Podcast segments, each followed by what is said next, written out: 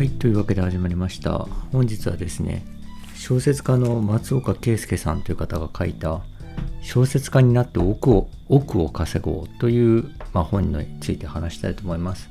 それちょっとですね、紹介されて読みましてですね、面白かったんで、ちょっと話をしたいんですけど、まあ、小説家でですね、年間億を稼ごうと。年間億っていうのはですね、なかなか大変ですよね。まあ、ざっくりと言うと、1000円の本本が100万部売れたら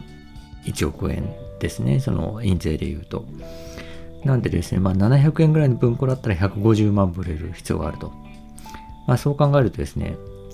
まあ、年間数冊出してる必要はあるでしょうね。その1冊で100万部、150万部みたいな大ヒットをね、1年に1回出すっていうのは難しいと思うんで。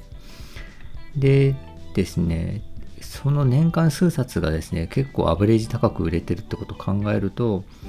まあやっぱシリーズものを書ける、書いているっていう状態でもあるだろうと思うんですよね。さらに言うと、それがヒットシリーズである必要があるわけですよね。で、おそらくですね、そのためにはメディア化も必要だと思うんですよね。結構その年間何冊もヒットシリーズを書いていてメディア化もしてるぐらいの人が、まあ、ようやくですね、年間億とかいくのかなっていうふうに、まあ、思うわけですけど、まあ、なかなかですね、やっぱそうやってこうクリエイターの方をですね、億年間稼がせるというのはなかなか難しいことだと思うんですが、えーまあ、この本はですね、その、なんていうかな、えっ、ー、と、こうやっていけば食っていけます。物書きながら食っていけますみたいなことじゃなくて、えー、億稼ぐにはどうすればいいかあの、まあ、食っていけますもいいんだけど、そしてなんか貧乏臭い感じで目指す人がいなくなるから、億稼げるんだよと。僕は億稼いでると。だから億を稼ぐ方法っていうのを、えっと、ちょっと伝えて、で、それでみんな億稼げるぐらいになって幸せなこの執筆生活を送ってですね。で、まあ、その小説全体が盛り上がればいいと思うんですみたいな、そんな感じなんですよね。で、そうするにはどうすればいいかっていう本なんですけど、これがですね、すげえ面白かったですね。まずですね、めちゃくちゃ具体的なんですよね。その、もう全ての面で具体的なんですけど、まずその小説の作り方がすごい具体的なんですよね。えっと、まあちょっとですね、最近僕あの企画の持ち込みっていうことをですね、受けていると、すごくですね、えっと、あるパターンがあって、それは何かっていうと、まあ、プロットが優位になっている人が多いんですよね。キャラクター優位じゃなくて、プロットが優位になると。なんでですね、最初に、えっと、ざっくり考えたあらすじとかストーリーに合わせて、キャラクターがその役割を演じているっていう感じが多いんですよね。そうなるとですね、まあ、話がなんか2点3点してすごい大どんでん返しがあろうがですね、そんな面白くないんですよ。なんかキャラクターで話が作れていないので、キャラクターのやり取りでぐいぐい話が進んでいくんじゃなくて、えー、その最初に決められたあらすじをただただなぞっていくだけだと。でですね、それのですね、あの、なんていうかな、あの、覆し方というか、そういう状態に陥ってる人にどうやってキャラクター優位のやり方をさせるかっていうのは、まあ結構それ、人それぞれ、この人にはこう伝えてみよう、この人にはこう伝えてみようみたいな感じですね。まあ話してたわけですけど、この本はですね、かなり具体的なそのメソッドが書いてあってですね、えっ、ー、と、なんだっけな、あの、まず、えー、男、あ、男女7人のキャラクターを作ろうと。で、それは男4、女3、逆でもいいみたいな感じで、で、えー、っと、俳優のイメージをして、その俳優の顔写真をダウンロードすると。で、ダウンロードして、それに名前をつけて、プロフィールをバーッと書き込んで、プリントアウトすると。つまり7人のなんかプロフィールみたいなのができると。で、それをですね、壁に貼って、で、その壁をにですね、その舞台となる背景の写真かな？これもまたプリントアウトしてきて、まあ、例えば新宿とかのね、写真をプリントアウトしてきて、その背景に貼ると。でですね、それをその部屋の壁に貼って、ずっと眺めて、キャラクターのやり取りをいろいろ想像するんだって言ってるんですよね。で、それが十分にできるようになる。で、もしくは十分にできないやつは外すっていうのことをやることで、えー、それが十分にできるキャラクターになったら、ようやくそのストーリーを考え始めようみたいな感じですね。まあ、すごいそのキャラクターが優位になるようなやり方っていうのを、まあ、割とその惜しげもなくやり方を披露してるんですよね。ちょっとそれ面白いな、自分もやってみようかなって思ったんですけど、でですね、さらにまあよく言われるあの三幕構成ってあのハリウッド映画とかがですね、まあ、よく 3, 3部に物語を3つに分けて3部構成ってやるんですけど、まあ、これもその三幕構成をストーリー作るときに撮ってるんですが、また面白いのがですね、そのすごい簡単な 5W1H のあらすじっていうのを1行ずつポンポンポンポンと書い書いていくんですけど、それで最後のストーリーまで書き切るわけですけど、えっ、ー、と、長さがですね、最初の1幕目に当たるところは、えー、1。で、2幕目に当たるところは2の長さ。3幕目に当たるところは1の長さ。で、つまりその、あらすじの文章っていうのを、えー、1に5行使ってるんだとしたら2に10行使って3に5行使いなさいみたいな感じで、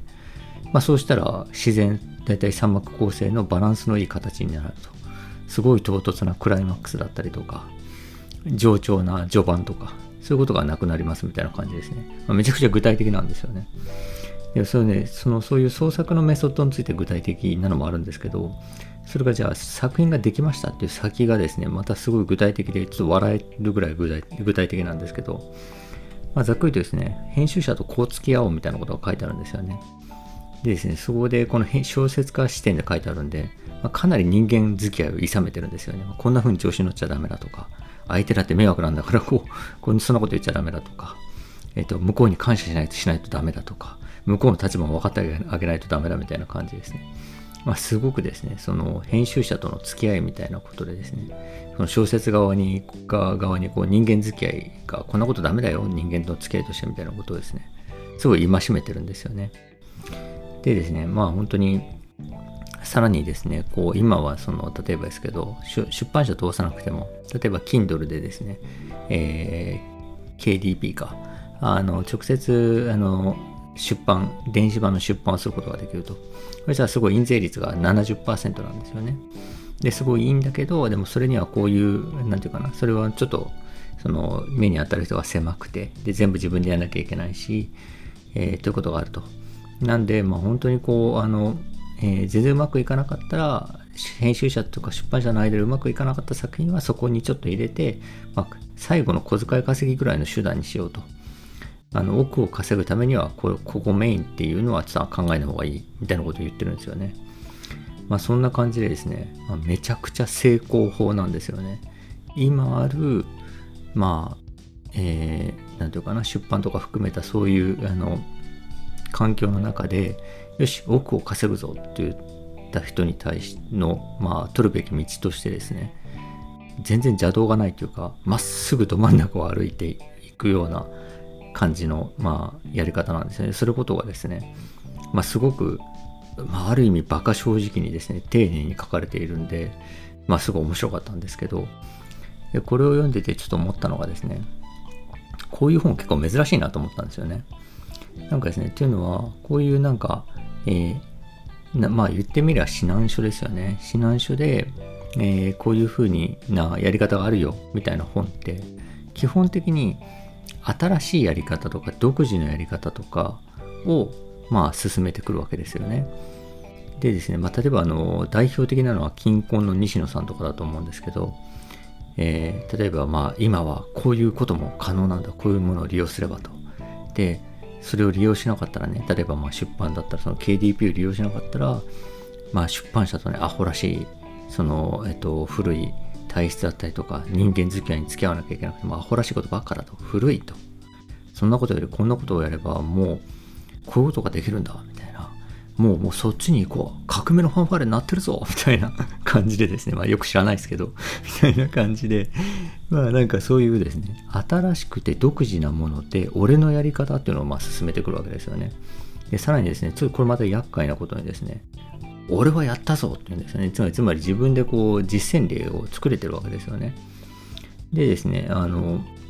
なんですけど、それって、えー、じゃあ今普通に小説書いて、えーと、売れたいですっていう人に対してですね、まあそれが合う人もいると思うんですけど、まあ、大多数の人にとってですね、細い道を紹介してるんですよね。俺はこういうちょっと細くてトリッキーな新しい道を開拓したぜ、みたいな。だからその細くて新しい道だから誰ものあの通ったとこがないことだからこういう現象起きたぜすごいだろうみたいな感じなんですけどこれはですねじゃあなんでそれができるかって言ったらですねその西野さんにまあ知名度と実力があるんですよねなんでですね、この知名度、実力を持ってるから、その細く新しい道を切り開けたわけですよね。なんですけど、その本読んで、あなるほど、よしやろう、ついていきます、西野さんみたいな人はですね、その強さと実力とですね、その知名度を持ってないんですよね。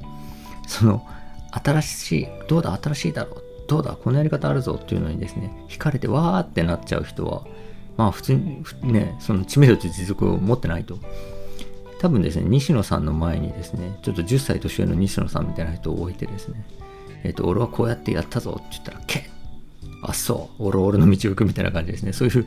強者はですね、まあ、勝手に自分の道を行くと思うんですけど、えー、強者を見てですね、わーってついてる人はですね、やっぱ強くないので、知名度も実力も持ってない人が、その細くてですね、新しい道を渡らされるんですよね。結構危険だと思うんですよね、それは。でですね、そう考えるとですね、この本のですね、こう、あの、まあ、今の正解っていうのをですね、ただただ本当にこう、真面目に教えているっていうスタンスはですね、結構著名がね、小説家になって奥を稼ごうみたいな言い方なんで、割とこう、どうかなっていうタイトルに聞こえるんですけど、えー、今の正解をまっとうに教えるという意味では、すごい誠実な本だなというふうには思ったんですよね。えー、というわけでですね、この話も10分で終わるかなと思ったら過ぎたんでまた続きは明日話します。ではでは失礼します。あ、